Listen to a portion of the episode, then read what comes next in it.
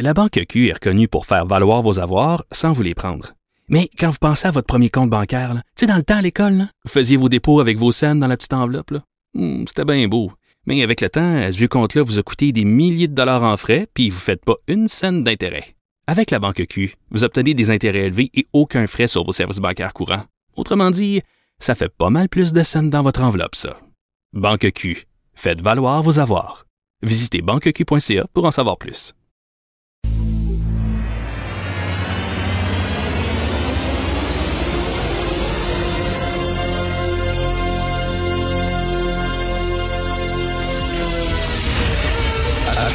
Attention, cette émission est laissée à la discrétion de l'auditeur.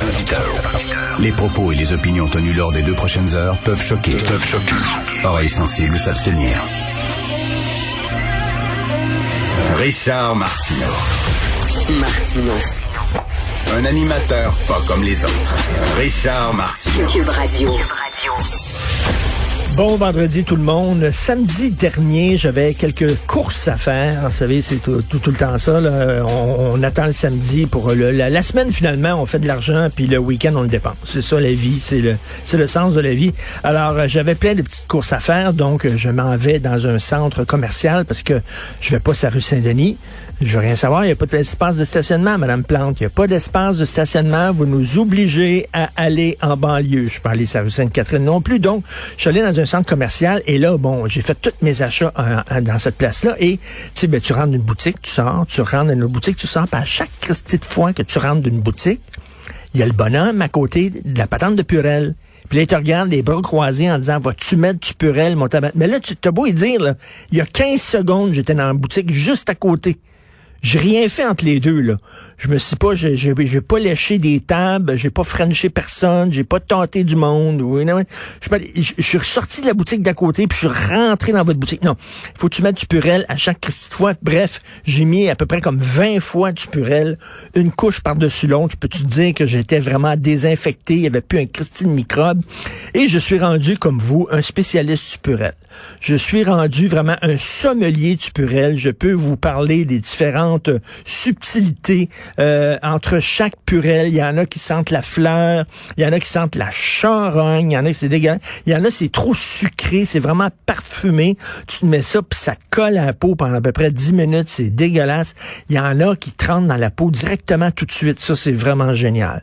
Ça tu mets du purel, ça rentre dans la peau puis il y en a c'est comme je m'excuse mais si tu mettais les deux mains dans un bac de sperme. C'est vraiment ça. Puis t'as beau te frotter les mains, là, puis c'est puis tu te frottes les mains. Puis là, tu dis, Christy, ça va-tu finir par rentrer? Tu te frottes les mains, tu te frottes les mains. Non, c'est graisseux, c'est graisseux, tu te frottes les mains. Prends 10 minutes, Christian, avant de rentrer dans ta peau. Puis là, t'es tout là, comme collé, puis tu sens le purel. Hey, on est-tu tanné de ça? Tabarnouche. On est tous des spécialistes de purel. On pourrait écrire un guide, le FA9 2020 du purel, OK? Les meilleures marques de purel pendant l'année. Ce serait le fun, c'est un sommelier de purel. J'étais déjà allé dans un restaurant. Il y avait un sommelier d'eau. Ça, ça me faisait capoter. Il y avait vraiment, là, pour vrai, à Montréal, là, il y avait comme une carte des eaux. OK, en disant que- quelle eau vous voulez boire? Ah, you- de l'eau, de l'eau. Vous souvenez-vous, à l'époque, on demandait un café? Je veux un café, c'était tout. Maintenant, c'est un café, un cappuccino, avec du lait de chèvre, du lait de, de- d'amande. Est-ce que tu le veux sucré, pas sucré? Bref, ça prend 15 minutes de commander un café. Il y avait maintenant un menu d'eau. Alors, et le gars m'avait dit de l'eau avec des grosses bulles ou des petites bulles. Qu'est-ce que vous voulez comme eau? Euh, des bulles, pas de bulles? euh, come on! Donne-moi un Christy de d'eau. Bref, on pourrait tous écrire maintenant le guide du Purel 2021. J'espère qu'on n'aura pas besoin de guide 2021. J'espère qu'on n'aura pas besoin de guide 2022 parce que j'en ai ras le pompon.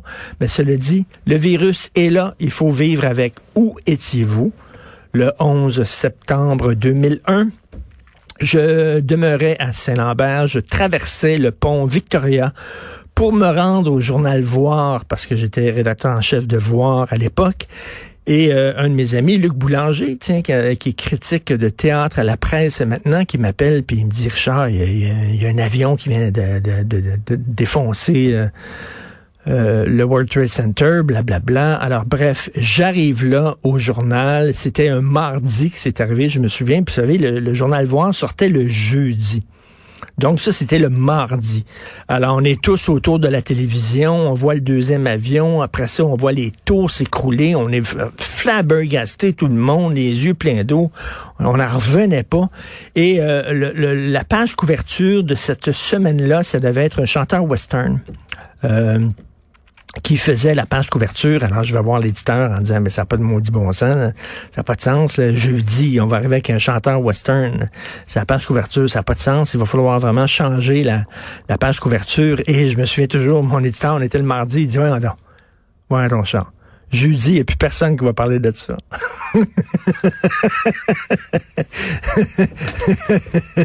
ça a comme changé la face du monde. C'est jeudi, deux jours après, il n'y a plus personne qui va parler de ça. Il voulait pas changer la, page couverture, finalement.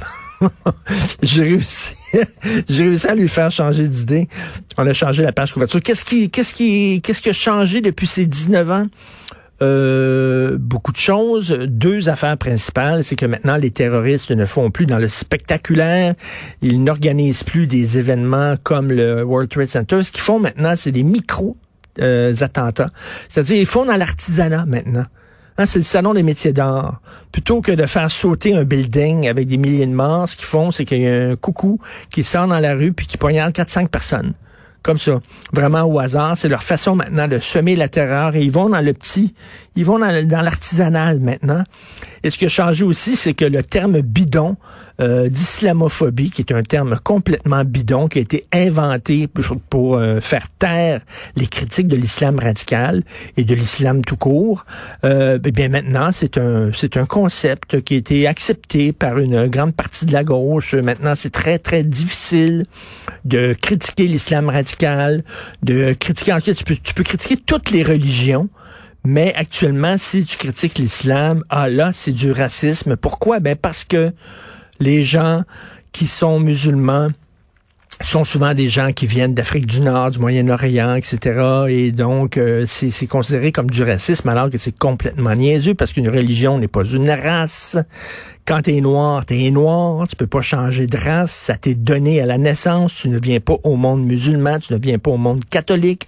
Il y a des gens qui ont changé de religion au cours de leur vie, il y a des gens qui ont abandonné la religion, qui ne croient plus associer la religion à une forme de racisme est complètement débile, mais bref, ce concept bidon d'islamophobie, malheureusement, est accepté par de plus en plus de gens et qui aujourd'hui oserait rire de la religion islamique. Tu peux, tu peux lire des, tu peux rire des catholiques dire qu'ils sont toute une gang de pédos, que le pape est un pédo, que les évêques sont des pédos. Il y a aucun problème. Tout le monde va rire au bout. Tu peux dire ça dans un gala. Il y a pas de problème. Mais si tu fais un gang sur l'islam, ouh, là, soudainement. Bref, ils ont réussi, euh, les djihadistes, à rendre cette, la critique de cette religion euh, tabou soudainement. Alors, c'est ce qui est arrivé. Je vais demander au, cours de l'émission aux invités, tiens, où ils étaient euh, lorsqu'ils ont appris euh, le terrible attentat de, euh, du 11 septembre. Vous écoutez Martineau.